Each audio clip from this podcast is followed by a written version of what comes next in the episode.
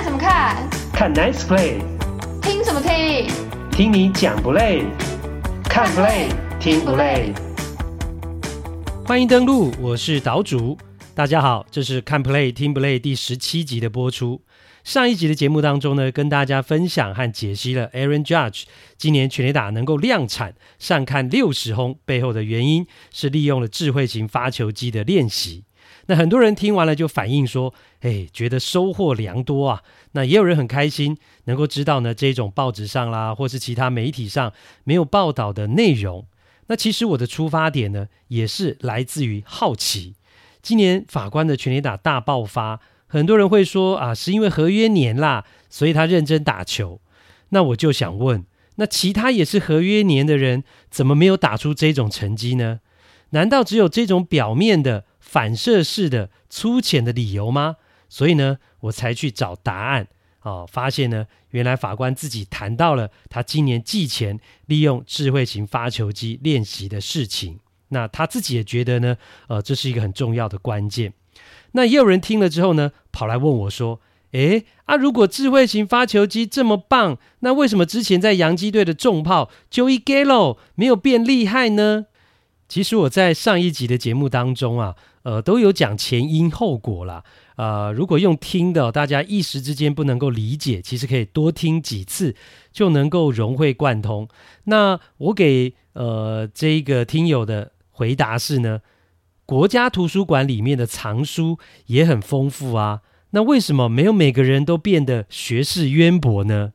哦，所以呢，一样的道理啦。智慧型发球机是一个工具，但如何使用它啊、怎么使用它，每个人都不一样啊，投入的时间、心力和程度也不一样。那上一集我就有说，法官是怎么样利用智慧型发球机来 overtraining 过度训练的。以及呢，他如何设定方法跟目标，还有他没有讲出来的，他到底花了多少时间来练习，这些都是他获得成功的原因啦。所以呢，别人不见得能够跟他一样，呃，这么努力去做到这一些。那此外就是呢，Aaron Judge 本来就是一个资质很好、很优秀的球员，他新人王那一年就打了五十二支全垒打，他的实力本来就比别人强。或者说本来就比 Gallo 强，然后他又利用了智慧型发球机，让自己更进步，所以比别人强的幅度又更大了。因此呢，重点我是觉得，呃，他有追求卓越的动力啊，让自己能够不断的超越自己。那这一集的节目讨论比赛期间呢，是二零二二年的八月一号到七号，内容包括了交易大限结束了，教士队成了大赢家，有了强打少年 Soto 等人。就能够拳打道奇，脚踢大都会，在国联出头天吗？洋基队是不是讨个派气啊？送走了一个 ERA 三字头的先发投手，换回了一个受伤的外野手，到底在打什么算盘呢？大谷翔平果然没有被交易，岛主是不是上个星期就提早告诉你？但是呢，天使肌弱不振，大谷破百年纪录的第十胜就是拿不下来，是不是队友在背后搞他啊？有人一辈子不见得能够活到六十七岁，他却播棒球播了六十七年。最伟大的转播员 Vin Scully 过世了，球迷无限怀念。日本职棒也有法官呐、啊，养乐多队村上宗隆不但已经三十九轰，还连续五个打席全垒打，破了王贞治的纪录。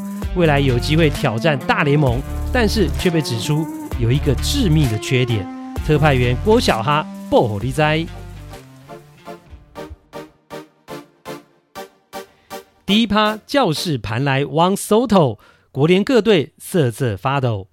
今年呢，交易大限之前最惊天动地的一笔买卖，就是呢，圣地亚哥教士队用了六个球员，包括五个顶级新秀跟一垒手 Luke Voit，跟国民队。换来了天才强打少年呢、啊，去年二十二岁时就已经拿过一次打击王跟两次银棒奖的 Juan Soto。那另外还加了一个曾经的单季三十七轰的重炮一垒手 Josh Bell。那当然，这个交易这么受到瞩目啊，最主要的就是 Juan Soto 了。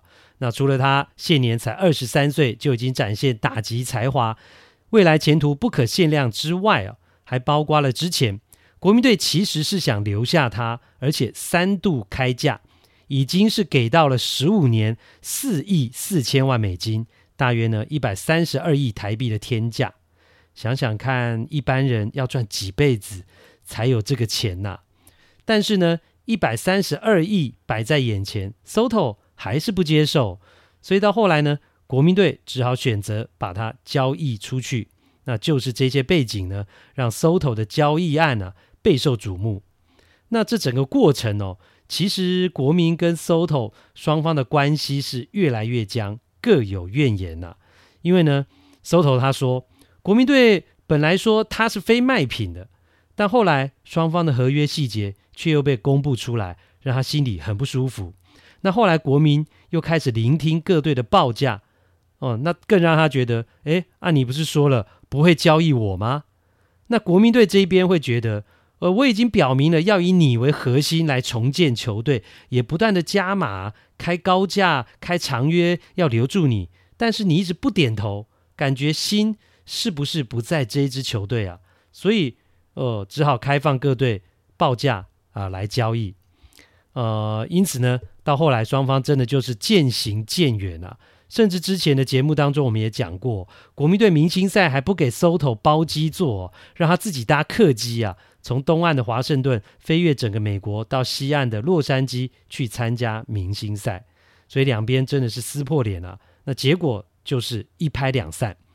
那后来 Soto 开放了报价之后呢，竞争最激烈的包括了道奇、红雀跟教士。那后来传出呢，其实杨基呢也有兴趣。呃，最后是教士队呃提出的交易包裹最充实啊，所以他们得手。那当然，过程当中呢，还发生了一段的插曲啊。原本呢，被教士队摆进呃包裹当中的一垒手啊，Eric Hosmer，那因为呢，他不想去国民，而行使了拒绝交易条款，我不去。那一度呢，让这笔牵涉到八个球员的交易是卡关。那最后呢，教士队是把这个 Hosmer 换成了 Voit 啊，才顺利成交。而最后呢，呃，哈斯曼也没有留在教室啊，是被交易去了红袜。那我心里想啊，曾经在二零一五年帮助皇家拿到世界大赛冠军，有四座金手套的哈斯曼，心里不知道会不会很难过啊？哦，啊，是有多想把我弄走啊？而且呢，事实上教士还赔本哦，他们宁愿赔本，负担哈斯曼未来百分之九十九的薪水啊。红袜这边只要付大联盟底薪就好了，也要把他弄走。而哈斯曼的合约呢，还有三年呢、要到二零二五年。教士队呢，还要呃付呢四千多万美金给他。所以呢，这个结果啊，也证明了教士当年用八年一亿四千四百万美元这个大合约签下了哈斯曼，真的是错误的决定啊。不过呢，教士队真的是没办法，谁叫哈斯曼签了肥约之后啊，打击表现是完全不如预期，只好认赔杀出。那回到教士队啊，除了交易来的 Soto 跟 Bell 之外啊，他们也从红人呢交易来已经是二十一轰啊，今年打出生涯年的内野手啊，Brandon Drury，所以呢，他们的打线火力真的是大升级。然后呢，他们还即将迎回伤愈归队的 Fernando Tatis Jr.，所以难怪啊，Soto 在加盟的记者会当中敢自负的说：“祝各位啊，祝各队的投手好运。”哦，真的是蛮敢呛的啦。那接下来大家就可以来看看哦，那教室呢，经过这样的大补强，会打出什么样的成绩，以及呢，今年在季后赛会走到哪里？那就在上个周末，教师队立刻就有测试的机会，对上了同区的龙头，也是呢国联战绩第一的道奇。结果教室呢前两场比赛都被修理啊，都吞下了败仗啊，有点吃瘪的味道。不过呢，没关系。接接下来呢，双方到例行赛结束啊，还有很多比赛啊，还有三个系列赛，九场比赛，教师队有很多机会可以讨回来。那除了打线大补强之外呢，教士队也把酿酒人队很厉害的飘法终结者啊，今年创下了连续四十场出赛没有失分的 Judge Hader 交易过来。那这笔交易呢很有意思哦，因为呢教士队是用自己的终结者 Taylor Rogers。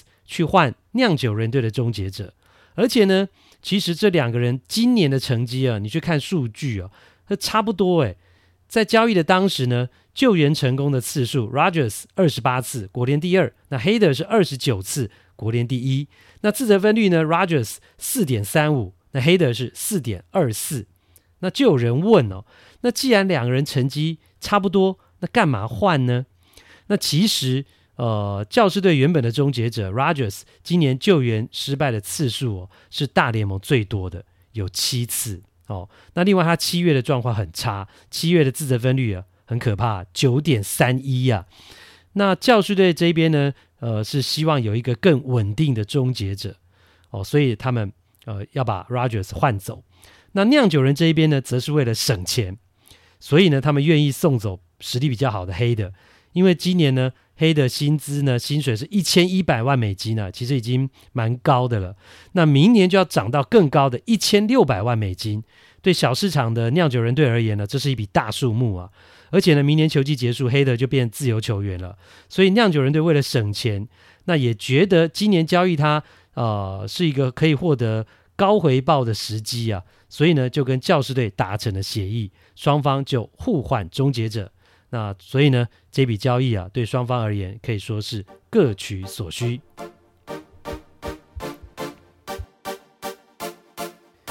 第二趴，洋基堪称成功交易的背后，却充满争议和隐忧，到底为什么？岛主来解析。那今年的季中交易呢，除了教士队之外啊，其实包括了太空人啊、勇士啊、红雀啊这些呢，呃，有机会进入到季后赛的球队，都根据自己的需求呢，呃，做了蛮大幅度的补强。那另外就是洋基了。那洋基不出所料，补了先发投手跟牛棚，包括从运动家交易来可以担当第二号先发的 Frankie Montas。那牛棚呢，也加入了今年在运动家拿过十次救援成功的 Lou Trevino。以及呢，从小熊拿下侧头的 Scott Evras，那其中呢，这个 Evras 呢，大家应该都很陌生啦。不过呢，我个人是很喜欢。那据说呢，洋基也是锁定他很久了。姑且不论呢，这个 Evras 呢，今年是二字头的自责分率，以及呢，球队还有好多年的控制权。我觉得侧投这个特色呢，他这个投球的出手呢，在现今的大联盟是很吃香的，很好用的。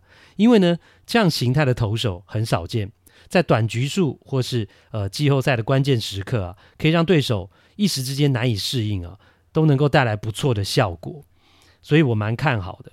那而且呢，这个二十八岁啊，去年才上大联盟，资格上还算是一个菜鸟的 Evras 很可爱哦。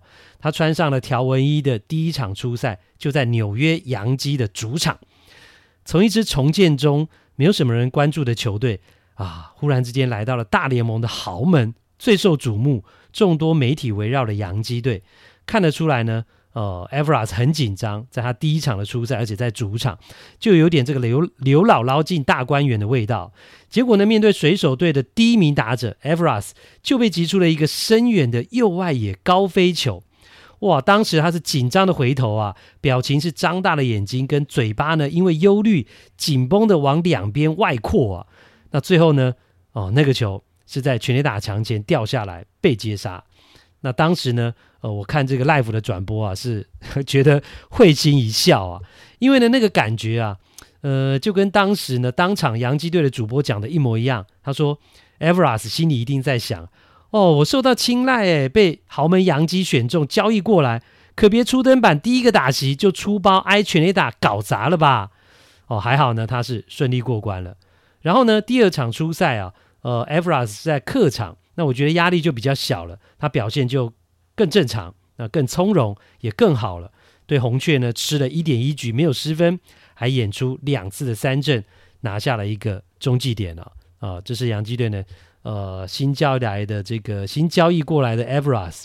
那接下来呢，就要谈到呃，洋基队更大的一个重点了，就是呢，外野的补强。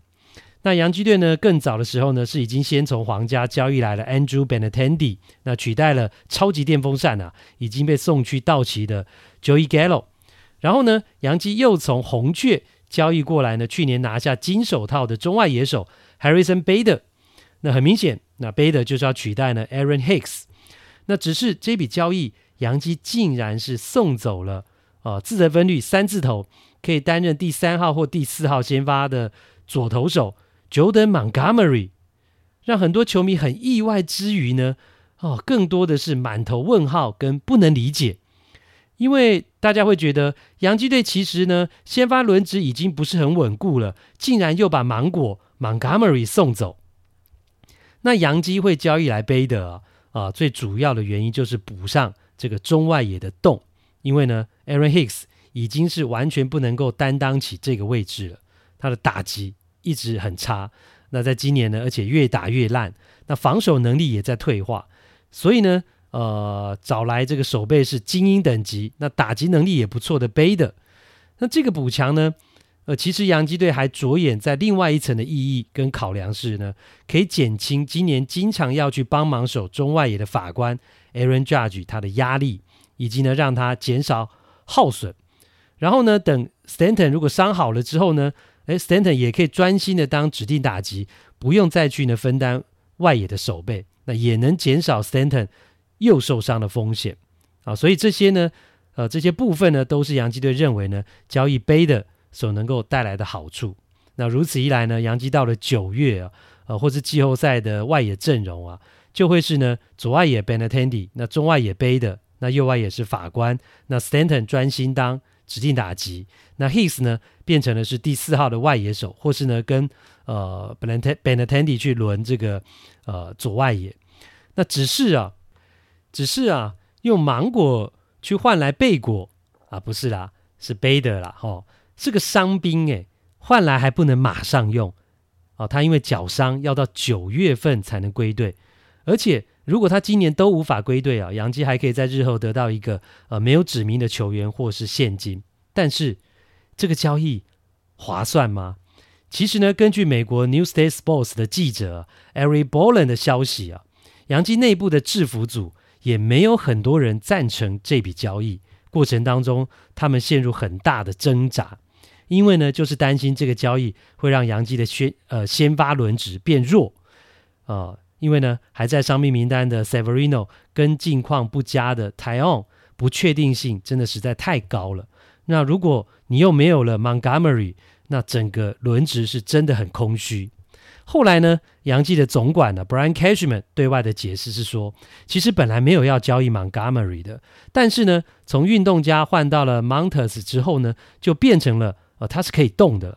那 Cashman 说呢，洋基对 Bader 的伤势呢做了很深度的理解。很乐观的觉得他九月可以归队，那加上呢，杨基的确啊有我前面讲到的补强中外野的需求，因为杨基觉得中外野的防守是比赛胜利或者是季后赛要赢球的关键哦，所以他们其实很重视中外野这一块的防守，呃，所以呢，只好最后就忍痛拿红雀队需要的先发投手啊，呃，是 Montgomery 去换了 Bader。那其实呢，这个让大家摸不着头脑的交易呢，背后还有一个很多人比较不知道的原因，就是呢，跟节省薪资有关。因为呢，还有一年半控制权的贝德，他明年合约的薪水不高，只有四百七十万美元。那同样还有一年半控制权的呃芒果 Montgomery，他今年的薪水是六百万美元啊，其实呢，就比今年呢也是四百七十万美元的贝德高很多了，而且呢。呃，Montgomery 明年呢是有薪资仲裁的资格。那以他今年的成绩，呃，是可以获得很大幅度的加薪的。那大概或者很粗略的算了一下，那明年他可能，例如说八百七十万美金，那相较于 Bader 的四百七十万，就差了四百万美金了。所以呢，这个交易哦是可以让杨基省下好几百万美元的薪资空间。那省省下这个薪资空间要干嘛？我想。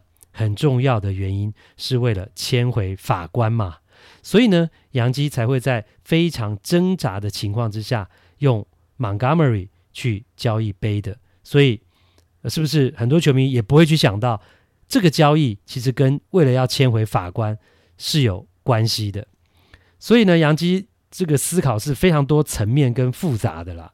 只能说啊，没有完美的交易啊。用 Montgomery 去换 Bader，很多球迷感到非常不能接受，也不能理解。但是相信经过我的解释之后，大家至少可以了解一下哈，洋基队很多层面的考量跟用意。只是洋基队必须要承担这当中的风险之一是，Bader 的伤势到底能不能够真的在九月康复？而且他恢复之后，那他的攻守能不能立刻就回到过去的水准，迎接强度更高的季后赛？哇，所以呢，这个就要等到到时候呢来验证。不过呢，我觉得洋基队敢这么大胆做出这样的一个决定哦，跟他们其实现在分区领先很多，跟第二名的球队一度达到十二场胜差有绝对的关系。还记得我早在六月份哦，本节目的第十集的第三趴就讲过了，洋基队在分区胜差领先这么多是有好处的，可以在球季的后段做各种的调整。那因为当时呢，呃，洋基呢有很多球迷啊，有一种论调就是说啊，洋基一直赢啊，赢太多了啊，季后赛没赢怎么办？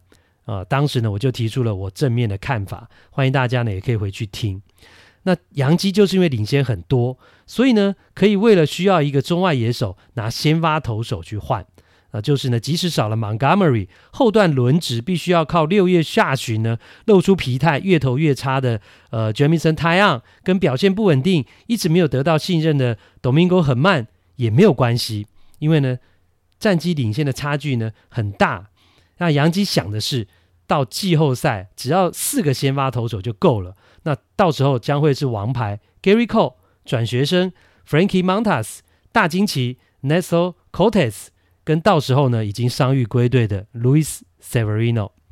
那其实呢，除了送走 Montgomery，大家比较不解跟意外啊，洋基今年整个交易的补强啊，其实呃获得还不错的评价，呃还都是呢按照他们的计划在走，从先发投手到牛棚到外野。那不论是大的地方，或者是细部的考量，呃，都有达到目标。那制服组完工之后，接下来就看呃球员们的表现了啦。那还有个东西呢，也跟洋基球迷分享一下。上个星期呢，看洋基跟红雀的系列赛啊，第一场比赛我就发现，洋基的总教练 Aaron Boone 大量的下达打带跑跟盗垒的战术哦，这是以前很少看到的。洋基竟然也开始打小球了耶！为什么？其实呢，就是已经开始在为季后赛做准备了。因为季后赛呢，对手更强，投手呢更厉害。那当全垒打打不出来的时候呢，就必须要有其他的得分手段。所以啦，接下来如果看到原本都是靠全垒打强攻、靠全垒打当得分主要手段的洋基，采用牺牲触击，哦，大家也别太意外哦。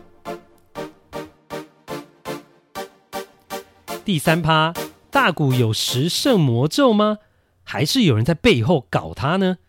首先，大谷祥平果然没有被交易，还是留在了天使啊，跟我在上一集的节目当中呢，交易大限之前呢讲的一样。所以大家有时候啊看新闻真的需要做一些解读，呃，一些骗点阅率的，看看就好了。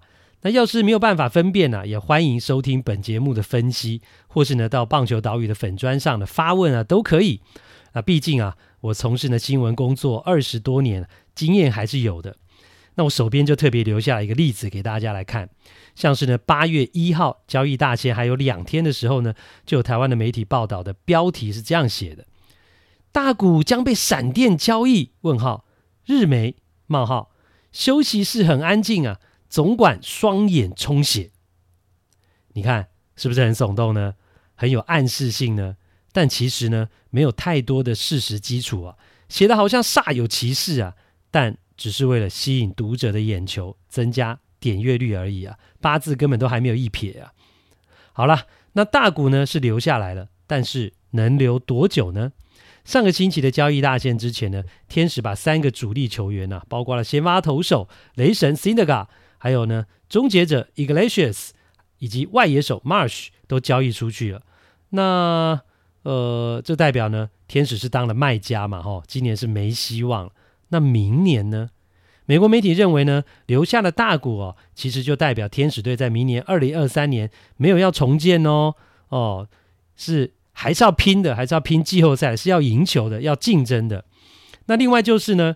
天使送走了终结者 Iglesias，是腾出了五千万美金左右的薪资空间，所以呢，就有媒体啊去问天使的总管啊 Minasian，诶，这是不是有余裕啊？呃，更有余裕来留住大谷翔平呢？那媒体是写说 Minasian 不愿多谈，只说呢送走终结者 Iglesias 这笔交易哦，让天使在未来有更多的可能性。那讲的是很保守了。那我的解读就是，他自己也知道不可能留下大谷的，因为呢，要留下大谷势必是一笔巨大的合约。那天使在已经有了呃 Mike Trout 跟 Randon 这两个薪资巨兽的情况之下呢，天使很难同时满足留下大谷跟保有球队阵容的竞争力这样的双重要求，因为大谷说他想赢球啊，希望待在有竞争力的球队。那看看今天前面这一集呢讲到的 Soto 不想待在国民队要离开，其实很重要的原因就是希望到一个有竞争力的球队。那美国的媒体呢，呃，报道的也很清楚啊。那天使要留住大谷翔平，不是呃给大合约就办得到了。要如何提升球队的竞争力呢？也是关键。只是如果天使再花啊、呃、平均一年三四千万的年薪留住大谷，那他跟尊鱼跟忍动哦，光三个人的合约可能就要占全队薪资总额的百分之四十了。那大联盟是二十六人名单呢、还有其他的二十三个人，用剩下的薪资空间，有办法打造出一支有竞争力的球队吗？非常困难。所以呢，结论就是大谷真的很难留在天使了。那虽然未来应该留不住，那今年还是要打完嘛。那尤其呢，大谷还希望赶快拿到第十胜啊，追上贝比鲁斯的百年纪录。但是，诶，这第十胜就是一直拿不到，诶。很奇怪诶，呃，去年是这样，今年到目前为止也是如此。他最近两场的先发都是投六局左右，而且失分都在三分以内哦。但是呢，都没胜投，因为队友火力呢刚好都没捧场。那多不捧场，你知道吗？这两场天使队呢，在大谷的投球之下，加起来只得一分。那大家应该还记得，去年球季也是一样的状况。大谷呢，其实在去年的九月三号就已经拿到了第九胜了，眼看第十胜是很有机会的啊、但是呢，他最后的三场先发都没赢，诶，是他投的不好吗？不是，有两场都投的很好，有一场是八局掉两分，但是那场比赛球队给他是零分的支援，一分支援都没有。那另外有一场他投七局只掉一分，那结果呢？啊，球队在他的投球之下是只有一分的支援，所以呢，就在呃他拿到了第九胜之后的三场先发，总共十八点一局的投球，只得到了三分的支援。哦，因为好几次了，所以呢，我就算了一下，加上今年拿到第九胜之后的三场先发，最近两个球季哦，大谷要挑战可以创下历史纪录的第十胜。总共有六场先发，一共投了三十六点一局，队友总共只帮他打了四分的火力支援。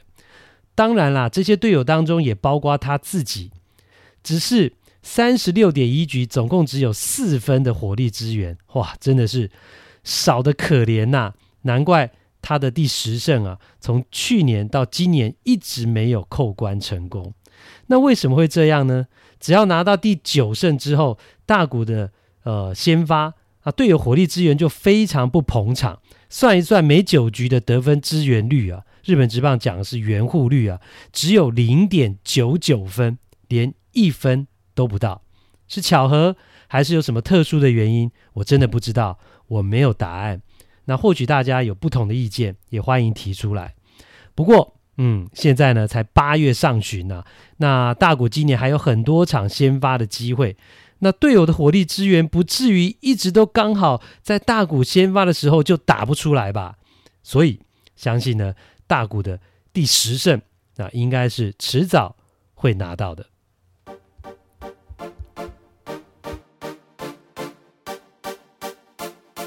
又到了这个礼拜的日本直棒时间，那欢迎我们的日职特派员郭小哈来到现场。各位听众朋友，大家好。哎，上礼拜为什么没来哈？好多听众想念你耶。呃，就请假嘛，啊，请假回家陪妈妈。哦，哎，真是个孝子啊！给供。通常我都那个，你知道社会新闻什么时候会写到孝子？你知道吗？犯罪的时候也会说那个犯罪人是孝子，都很乖。你看别人带坏的，对，都岛主带坏。哎，怎么那个那个那个梗跟那个那个那个逻辑都一样哈？你看我们我们在新闻圈做，我们都很清楚。每次社会新闻都孝子出现的时候，不是那种意外死亡的。然后不然就是这个社会事件干坏事的那些人都孝子。我这么爱看棒球，其实也是岛主带坏的啊？那跟我什么关系？啊，就是说都人家带坏的啊。我们乖小孩小朋友都很乖的，那跟孝子有什么关系啊？社会事件的时候，不是都讲说我们家小孩最乖，都是别人带都是别人带坏的，对啊。阿妈拢讲，温孙就乖，没太狼，没做歹代志。看棒球坏习惯，看棒球坏习惯都是岛主带坏。哦，是是是，好，如果如果是这样的话，那我也也算功德一件啊。啊，能够带坏你，把你带坏成这样也不容易啊。好啦，那个不要再抬杠了，我们来聊这个礼拜的主题哦。那不能不说的就是呢，连续五打席全垒打，打破了我们王贞治纪录的。村上宗隆，嗯，真的太厉害了，而且他五支其实里面有两支，至三支吧，三支是反方向，对，而且还是甲子园球场哦，嗯，因为甲子园其实在日本算是非常，它的范距离算是比较远的一个球场，不容易，对，所以他能还能够打反方向，真的非常厉害。对，的确震惊了亚洲的棒坛了。村上宗隆连续五个打席哦，等于是呃跨两场比赛嘛。那这个内容要跟要不要跟大家回顾一下？哎，第一场对对阪神嘛，对阪神，对，然后就连连续三三支嘛，就是后面的三支，而且那时候球队其实是落后的，uh huh. 然后他就连续三支全垒打，然后最后一支是，呃，第二支扳平，嗯，然后第三支全垒打是在延长赛就帮球队逆转。然后，因为养乐多之前我们也跟跟大家介绍过，就是养乐多最近因为确诊人非常的多，所以他其实战力上是有一点折损的。结果他等于是一个一人之力帮球队带起这一场胜利。嗯，因为最近其实本那个整个养乐多状况真的不好。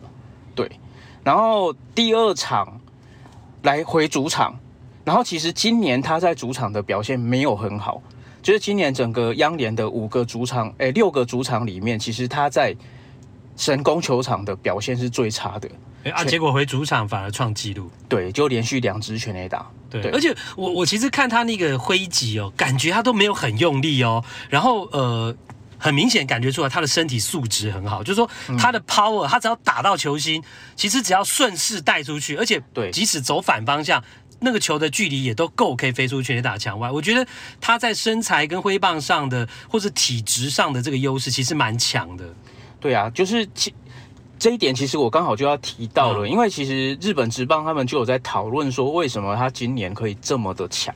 嗯，那其实刚刚见呃岛主也有讲到一个重点啦，嗯、对，就是他今年反方向全垒打其实特别的多，而且很多都是轻轻一碰就扫出去了，嗯，而且他今年有多达六乘四的全垒打，嗯，三十九支里面啊有。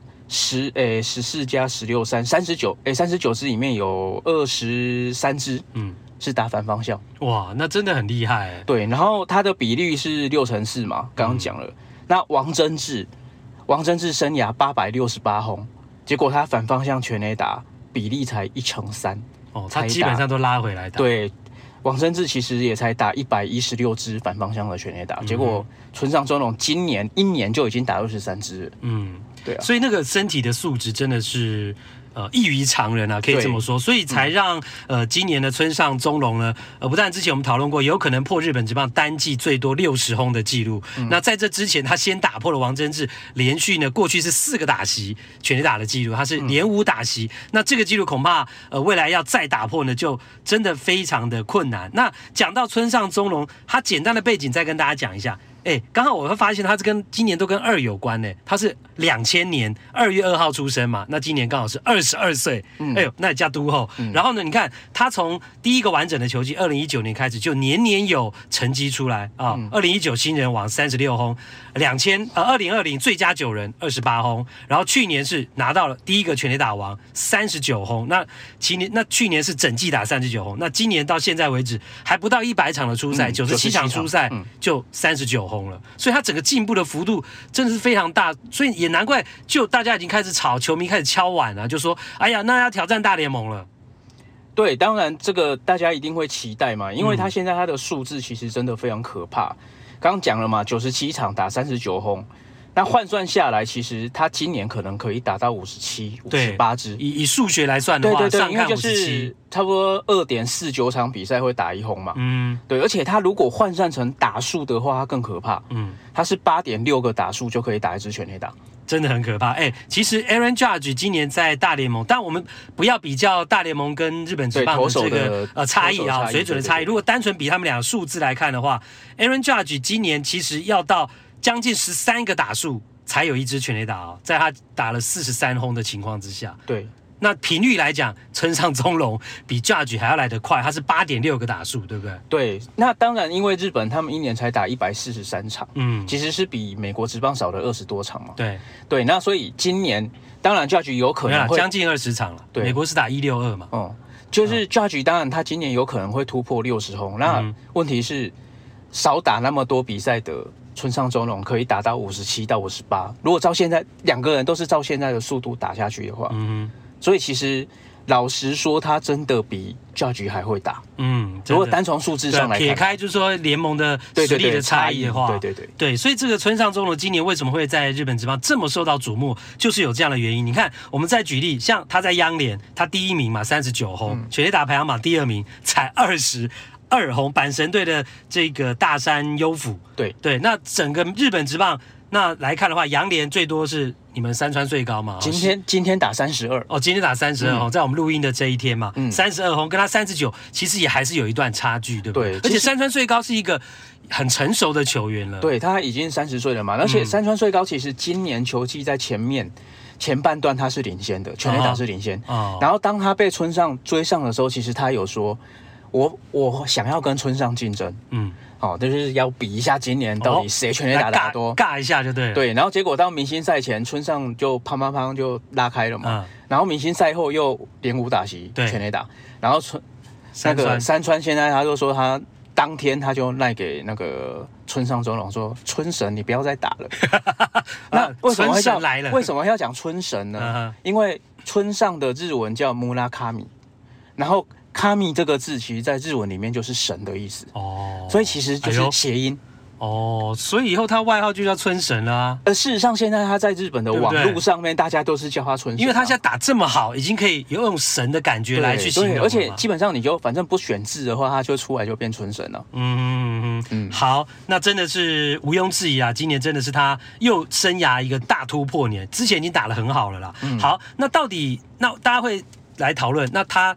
呃，有没有可能去大联盟？然后什么时候去大联盟？嗯、而且日本球界也有人对于他能不能去大联盟，呃，做出了一些评价。来，你跟大家讲一下。呃，现在其实日本球员过去挑战大联盟最快的就是大谷嘛，大家都知道大谷翔平。嗯、以现阶段的这个，大谷是打五年，五年之后就去、呃。以现在的方式啊，因为之前当然像野猫英雄，他就打一打，然后就选择。退休嘛，自由契约，是任意隐退还是什么？对，任意隐退就自由契约，然后就选择去去美国。那时候还其实，在背球季还背负了有点背叛的感觉。对，那现在当然是有这个入闸，所谓的入闸制度，就是让大家去投标的。但是这个是照规矩来，对对，照规矩来去的话，现在最快的就是大谷翔平五年。嗯哼，那今年村上是第四年嘛？那所以。当然，最快有可能就明年，就明年结束之后，对，明年球季结束，哦、对，嗯哼。那因为他已经拿到日本冠军，就是帮球队拿过日本冠军了，啊哈。所以基本上这基呃所有到美国去的球队要不要放人，基本上各队都会拿你是不是拿过冠军作为一个标准。哦，你有拿过，你感觉有尽过责任了，对，尽到义务了，对对对对。那那那其实对得起球队。好，那即使是如此，养乐多的态度呢？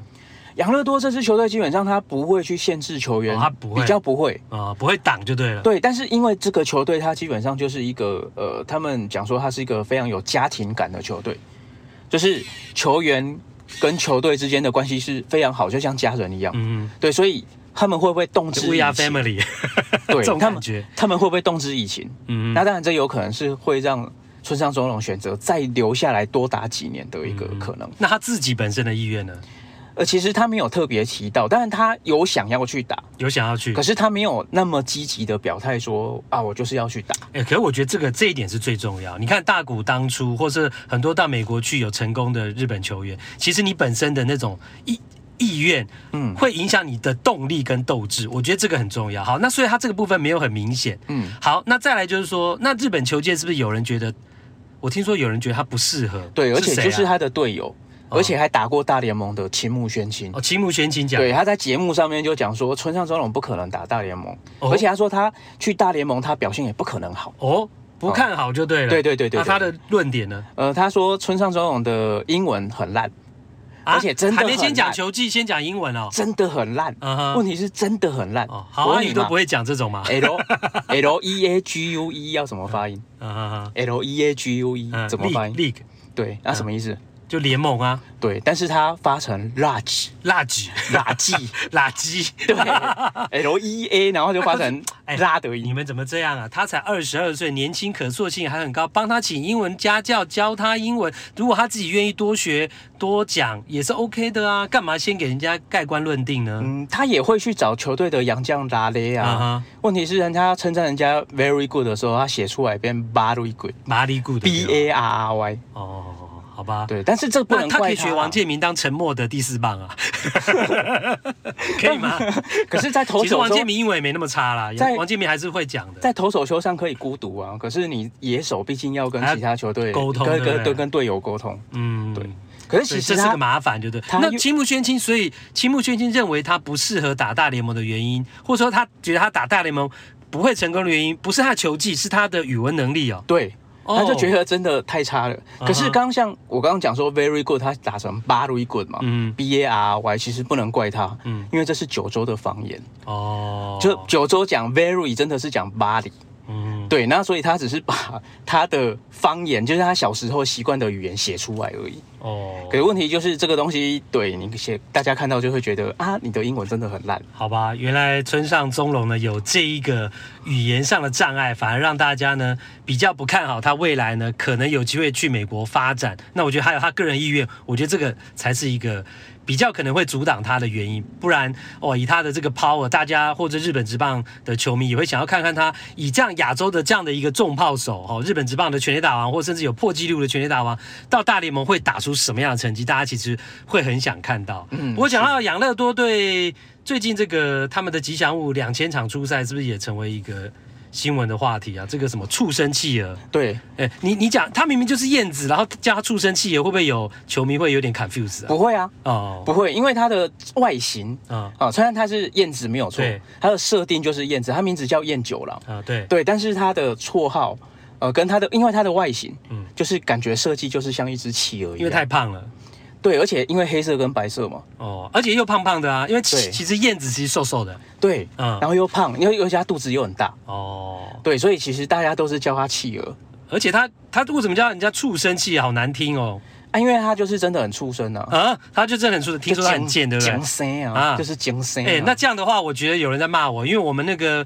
我们公司体育中心的第二漂亮的女记者纪云呢，她居然就说跟我一样贱的这个燕九郎，嗯。啊，原来她在偷骂我，是。哦，他那那到底燕九郎有多贱呢？呃，比较有名的例子就是那个宫本胜也，就是日本非常有名的一个游击手，那他有创下游击的连续场次没有失误的记录。啊，对，结果他在生涯，因为生涯累计起来失误还是很多嘛，结果他生涯一百次失误的那场比赛啊，燕九郎在赛后。就去献花。啊，创下不名誉记录，然后你来献花，你分明就是故意要弄我，可是嘲弄我。可是因为他跟宫本的关系非常好，所以他们私底下，哦、据说啦，私底下会去约去喝酒，哦、那就是很贱啊！那故意就是在人家伤口上撒盐，戳人家。哎，我刚刚讲了一个点，你没有发现啊？什么点？就他们有约去喝酒啊？所以呢，吉祥物跟人喝酒。啊，他是穿的吉祥物装去吗？听说是，他 真的、哦啊，这这也太奇怪了吧？就他基本上就是一个已经拟人化了，哦、他在日本就是个拟人化哦。然后大家把他当人，所以像那一天我在这个粉丝团里面写畜生，我故意写人的那个生哦，小生的生，其实是因为他在日本已经被拟人化了，大家没有再把它当是吉祥物或动物，嗯哼，大家就是把它当人，而且是个人，对，而且是很贱的一个人。哦，被叫畜生的人，对，长得像企鹅的很贱的一个人。哦，原来这就是燕九郎的故事啊，他那这样他到底受不受欢迎啊？非常受欢迎，对啊，他去年还宣告他要成为自由球员啊。哦。就是吉祥物宣告自己成为自由球员，对，然后结果日本有四百多个团体出来说啊，不然你来加入我们。对啊，后来养乐多好像帮他加薪嘛，对不对？对对对对对，加了几瓶养乐多就把他留下来。